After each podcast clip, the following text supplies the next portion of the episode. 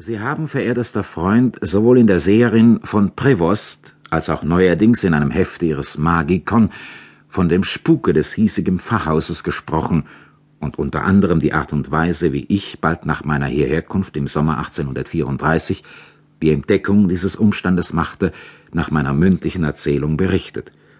Ich will nun Ihrem Verlangen gemäß zunächst aus meinem Tagebuche soweit es überhaupt fortgeführt ist, dasjenige, was ich in dieser Beziehung etwa bemerkenswertes finde, zu beliebigem Gebrauche hiermit für Sie ausziehen. Vom 19. bis 30. August 1834. Ich fange an zu glauben, dass jene siebende Tatsache Grund haben müsste. Zweierlei vorzüglich ist's, was mir auffällt. Ein Fallen und Rollen wie von einer kleinen Kugel unter meiner Bettstatt hervor, das ich bei hellem Wachen und völliger Gemütsruhe mehrmals vernahm und wovon ich bei Tage trotz allem Nachsuchen keine natürliche Ursache finden konnte.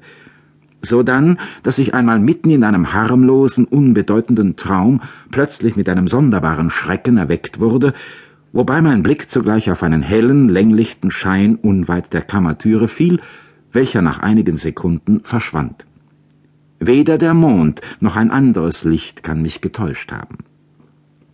Auch muss ich bemerken, dass ich bereits, ehe Kerners Buch in meinem Hause war, während eines ganz gleichgültigen Traums durch die grauenhafte Empfindung geweckt wurde, als legte sich ein fremder, harter Körper in meine Hüfte auf die bloße Haut.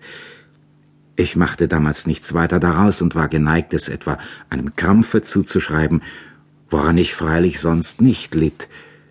Indes hat mir ein hiesiger Bürger, der ehrliche Balthasar Hermann, etwas ganz Ähnliches erzählt, das ihm vor Jahren im Haus widerfuhr. Herr Pfarrer Hochstetter ließ nämlich, so oft er mit seiner Familie auf mehrere Tage verreiste, einen Mann, der ebenso unerschrocken als rechtschaffen ist, des Nachts im Hause liegen, damit es etwa gegen Einbruch und so weiter geschützt sein möge, und zwar quartierte er den Mann in jenes Zimmer auf der Gartenseite, worin nachher mein Bruder so vielfach beunruhigt wurde.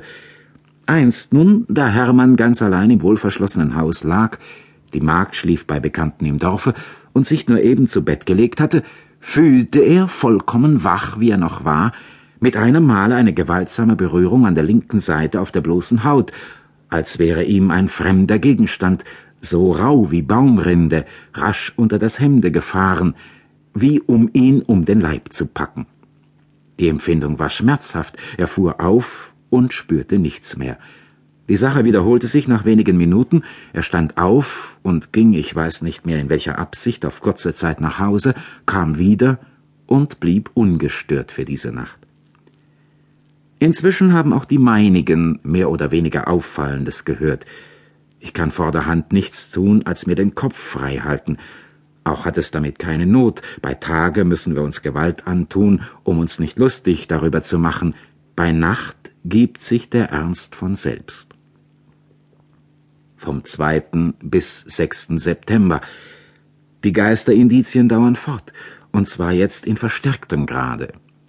Am zweiten dieses Monats nach dem Abendessen zwischen neun und zehn Uhr, als eben die Mutter durch den Hausöhren ging, vernahm sie ein dumpfes, starkes Klopfen an der hinteren Haustür, die auf ebenem Boden in den Garten hinausführt. Ihr erster Gedanke war, es verlange noch jemand herein. Nur war das Klopfen von einem durchdringenden Seufzer gefolgt, der sogleich eine schauderhafte Idee erweckte. Man riegelte unverzüglich auf und sah im Garten nach, ohne irgendeine menschliche Spur zu entdecken.